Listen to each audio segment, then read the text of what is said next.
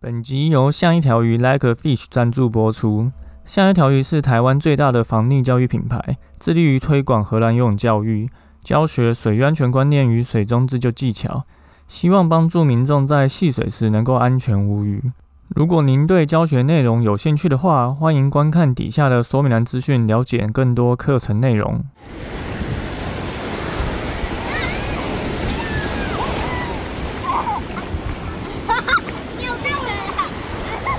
现在时间下午五点钟，海水浴场关闭，请尽速从水里上来，谢谢。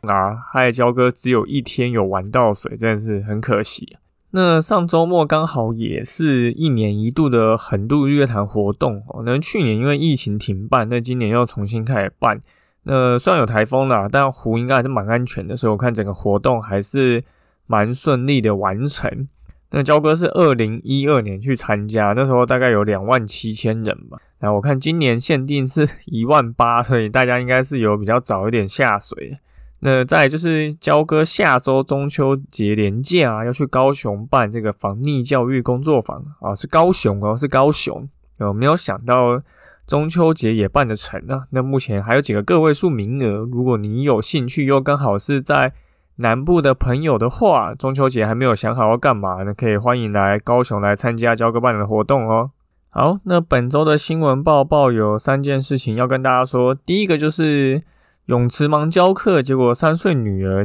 在游泳池就是禁止身亡这样。那这个是发生在屏东的一个事情哦，在上个月的二十二号，那有一个游泳的女教练去游泳池教课，那她带她的三岁女儿前往。那他在教课的过程中，就把他的三岁女儿放在水深只有五十公分的儿童戏水池戏水，结果没想到上课上到一半，这个有旁边他的学生家长发觉，这个教练的女儿竟然是漂浮在水中静止不动，那这个家长就赶快通知救生员将小孩救起来，然后施行心肺复苏式心肺复苏术，然后最后还是宣告不治吼。那年纪小的小朋友，其实真的是不能让他离开家长的视线哦。就因为小朋友其实是没有对于环境有多大的判断能力，而且他们的游泳能力也是很有限。所以讲一句比较不中听的啦，就是焦哥会觉得，只要是小朋友出事，那都是家长的问题。因为如果家长你没有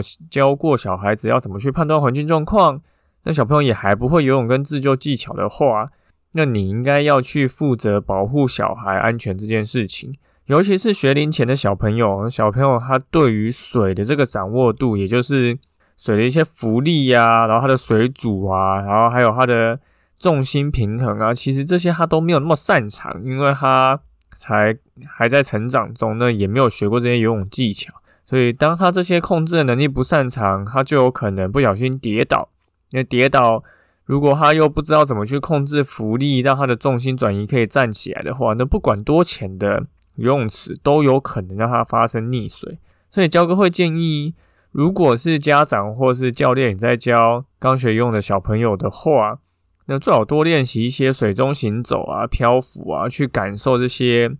水的水阻还有浮力跟压力。要怎么样让人在水中维持平衡？那这个是非常重要一件事情啊！这个即便是大人，也有可能在踩得到底的地方，但却不会平衡，就可有可能跌倒或站不太起来。所以你对水越熟悉，你的水性水感就会越好，那你就越不会因为紧张而慌乱。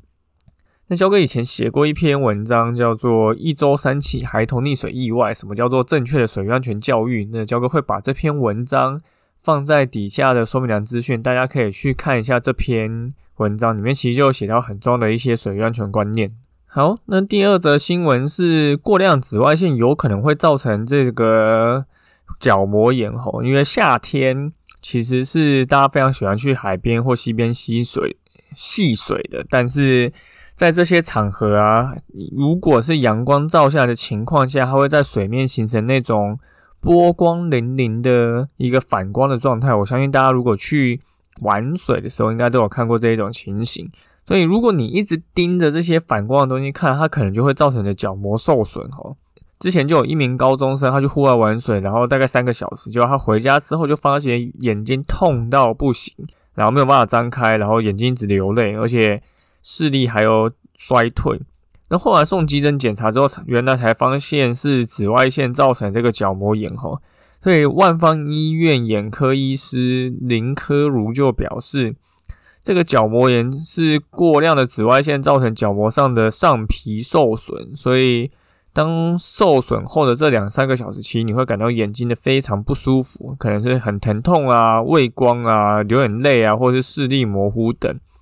所以你说去海边会发生，然后雪地。其实也很常很常发生，因为台湾其实比较少下雪的环境哦。那交给以前在户外用品店，其实我们都会卖雪镜。那雪镜其实就是要保护我们眼睛看到雪的反光不会受伤，尤其是在爬山的过程中，其实太阳造成的光可能还没有雪地反射的光的紫外线强烈。所以这个大家都是要去注意，不然你就有可能会造成面部灼伤。所以这个医师他就建议啊，如果民众是长时间待在户外的话，那就会建议佩戴符合抗 UV 标志的太阳眼镜，它就可以有效阻隔紫外线。或者交哥以前会戴那种偏光的太阳眼镜，你在看这些湖面水面的时候，就不会遇到这种波光粼粼的画面去刺激到眼睛。好，最后是一个水域活动地点推荐哦，这个是在基隆的和平岛的海泳池。那个焦哥之前有跑去基隆的和平岛的海泳池帮小朋友上课。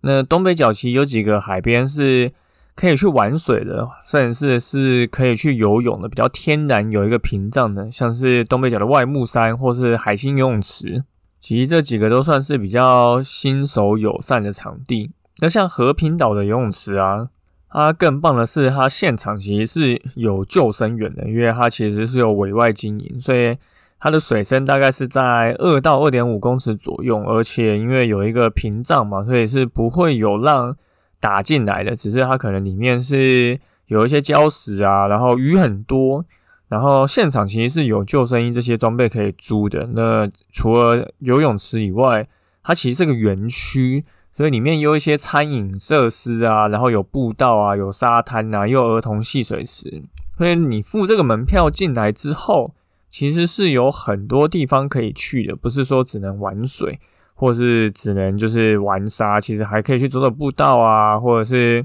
吃餐饮啊，或者看一下这些东北角特殊的地形。所以，如果你是已经有一定游泳能力，你想要去体验一个在踩不到底的情况，而且是开放型水域，但是又没有这么高风险的一个活动的话，呃，去和平岛是一个不错的选择，因为它还有救生员，其实相对起来会安全很多。那焦哥会再把这个和平岛的 Google 的位置放在底下说明栏，那大家趁这个夏天的尾声，还是天气有点热的时候，可以去看看，或是去玩个水。因为鬼门关也关了嘛，所以其实好像又可以戏水，对吧？这就是一个非常神奇的民俗。好。那本周的新闻报报就到这边，主要就三件事情跟大家说。第一个就是小朋友基本上就是要用眼睛好好顾吼，然后去帮忙小朋友去学习所谓的浮力控制啊、重心转移，还有一些漂浮自救技巧。这个不管是在学龄前跟学龄后都是很重要的事情。那如果你常常去溪边、海边、湖边玩，然后太阳又很大，你可能戴的太阳眼镜会比较能够避免你的角膜受伤哈。那最后是推荐大家可以去和平岛这一个游泳池去游泳，毕竟它是一个在海边又有救生员的地方，而且它是踩不到底的，所以其实如果你是有一定游泳能力的话，你在这边会更有感受，要怎么去跟海去做一个融合，然后游起来更舒适。好，感谢大家收听今天的救生日常，我是焦哥。如果你喜欢我们的节目的话，那欢迎到 Apple Podcast 留言，并给我们五颗星，也欢迎推荐给身边的朋友。因为我们现在是淡季呀啊，没想到做 podcast 也有淡季，所以请赶快帮我们把节目分享出去。那如果你有 IG 账号的话，也可以私信跟我们说你想要听什么样的主题。那我们就下次再见喽，拜拜。